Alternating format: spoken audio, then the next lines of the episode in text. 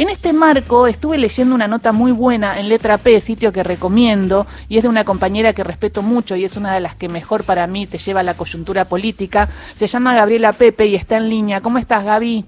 Hola, sé cómo va. Buen día a vos, Carlos, y a todos ahí en la mesa. ¿Cómo andan? Buen día. Bueno, eh, leíamos eh, la nota que publicaste, Un Super Domingo para la Moderación, en donde hablas un poco de esto, ¿no? De lo que se viene, de un Alberto Fernández que no se termina de bajar de la, de la reelección. Desde mi punto de vista está bien porque eso sería perder poder, ¿no? Quizás las señales deberían ser más internas que, que externas.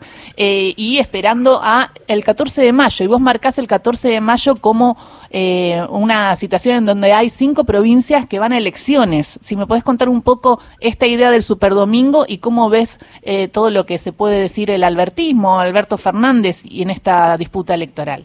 Sí, eh, a ver, me parece que nosotros tenemos como la cabeza muy seteada a veces en lo que pasa en, en el AMBA, ¿no? Tenemos una, una, mirada muy ambacéntrica en general de, de la política y eh, en el gobierno y obviamente toda clase política también está mirando lo que sucede en las provincias y qué clima se puede empezar a generar con las elecciones que se van a ir adelantando en las provincias. ¿no? Y en este caso yo marco el 14 de mayo porque el 14 de mayo hay cinco elecciones juntas y el gobierno pretende subirse a lo que espera que van a ser triunfos de... Eh, el Frente de Todos o afines, y ahora te explico por qué, en esas provincias. Es en Río Negro, en Salta, San Juan, en Tucumán y en La Pampa.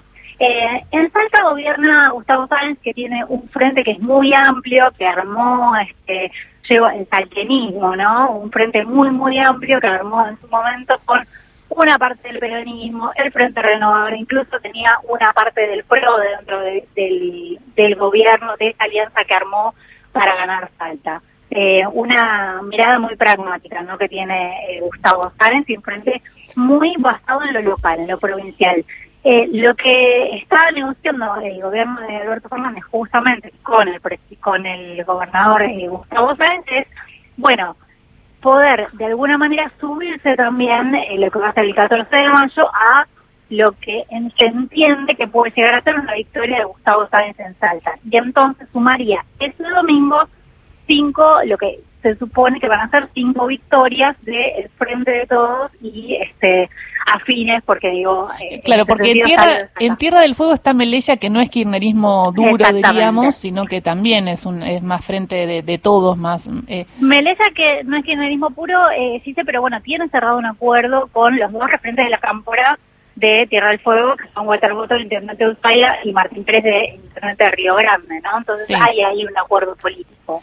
¿Y la, eh, Pampa cómo viene? Bueno, La Pampa va a ir, eh, eh, Sergio Silioto, el gobernador actual, va a ir por la reelección. Se entiende que está bastante bien posicionado para, para las elecciones también. En Tucumán, Juan Mazur, que fue hasta hace muy poquito jefe de gabinete del gobierno de Alberto Fernández, va como candidato a vice de Osvaldo Jaldo. Eh, así que... Me, dijeron eh, una, una paz intensa, me dijeron, algo así que había entre Jaldo y Mansur. sí, lo que tienen ahí también Tensionada, es no, una paz, paz tensionada. Sí, eh, bueno, pasa siempre, ¿no? Digamos, entre este, sucesores y, y el, el, caudillo, pero la realidad es que lo que está sucediendo en muchas provincias, que juega a favor de frente a todos, es que hay mucha tensión interna en Juntos por el Cambio, incluso rupturas, ¿no? Y lo que pasó, por ejemplo, en Río Negro, donde eh, Alberto Bretilnec, el, senador y ex gobernador, armó un frente muy amplio para las elecciones, que incluyó un acuerdo con la Gámpora, con Martín Manero, que lo mencionaba, senador que responde a Cristina, y también un sector del radicalismo, por ejemplo, que llevó a ese frente que armó Bretilnec y Juntos por el Cambio quedó muy desarticulado. Lo mismo sucede en Salta, lo mismo sucede en Tucumán. Hay cierre de listas. bueno, hay cierre de listas hoy y todavía se están peleando el intendente que es más larretista y el diputado nacional Sánchez que es más UCR y hay que ver qué va a suceder, pero claro que conviene eh, para el frente de todos si llegan a ir separados. Y lo mismo está sucediendo en Neuquén, que no solamente va por un lado de Juntos por el Cambio el radicalismo medio separado, sino que el MPN también se separó y hay un periodista que, que va a ir por el lado de Miley. Sí, es así, sí, y lo que digo es que esto genera un clima ¿no? Eso no quiere decir que vaya a ser que las elecciones nacionales necesariamente van a tener un correlato de eso y entonces porque hay cinco triunfos el 14 de mayo de el Frente de Todos y Aliados, entonces eso significa necesariamente que eso va a derivar en un triunfo del Frente de Todos a nivel nacional. Por supuesto que no quiere decir eso, pero sí que a contramano de lo que se viene instalando, que es un desánimo, ¿no? Bueno, lo que el Frente de Todos quiere hacer es decir, bueno, miren, en las provincias está ganando el peronismo o está ganando...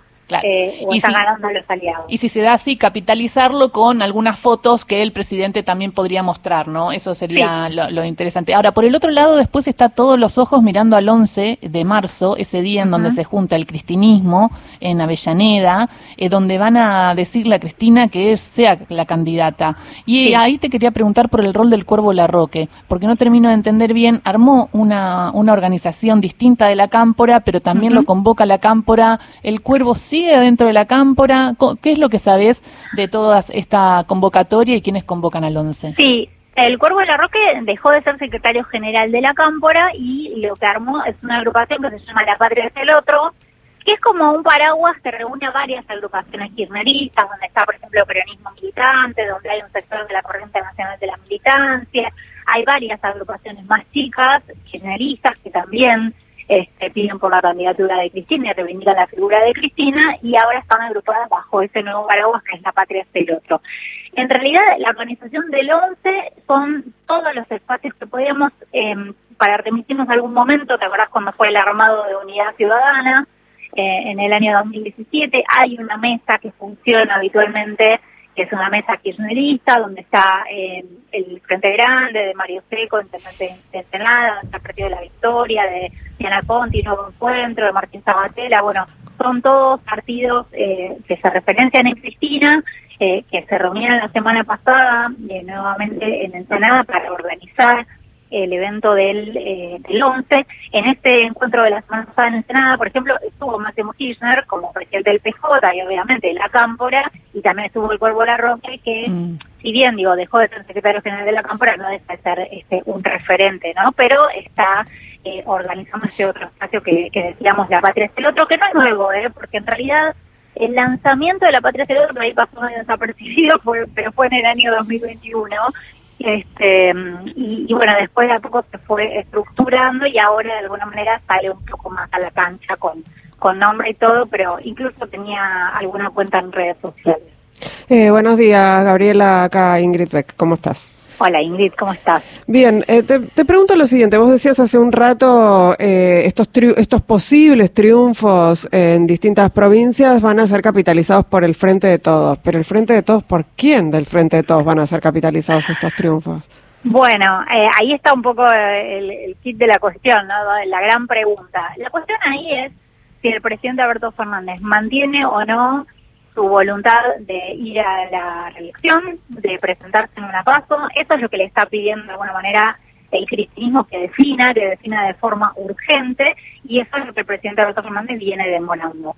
Eh, ahí lo que me decían es, bueno, que lo capitalice el frente de todos, que levante el frente de todos esos triunfos, y después vemos en todo caso quién lo capitaliza. Ahí hay dos miradas diferentes, ¿no? Quienes dicen, bueno, antes hay que definir el candidato, y, que ese candidato se suba a esas victorias y las pueda capitalizar personalmente y hay otros que dicen no, que sea una victoria del Frente de Todos y que el Frente de Todos después en función de ese clima que va a ser eh, más positivo, eh, después en función de eso defina quién o quiénes van a ser los candidatos que efectivamente van a ir a una paso. Muchísimas gracias, Gaby Pepe, por este análisis. Me gustó mucho la nota, la recomiendo en Letra P. También la escuchan en Radio Provincia, una de las periodistas que más sigue todo lo que sucede en el frente de todos. Y mi sensación, Gaby, a veces es en este año electoral es, ay, cualquier cosa puede pasar. Digo, no sabemos quién puede llegar a ser candidato o candidata, ¿no? Puede pasar cualquier cosa. Lo que te digo es, eh, en 2019 se definió el, candidato del Frente de Todos en ese momento el 18 de mayo, ¿no? Entonces, mm, hay que pensar por ahí. un poquito más. Sí, Gracias, tal cual. Un abrazo para todos. Abrazo grande. Gaby Pepe pasó por Radio Nacional.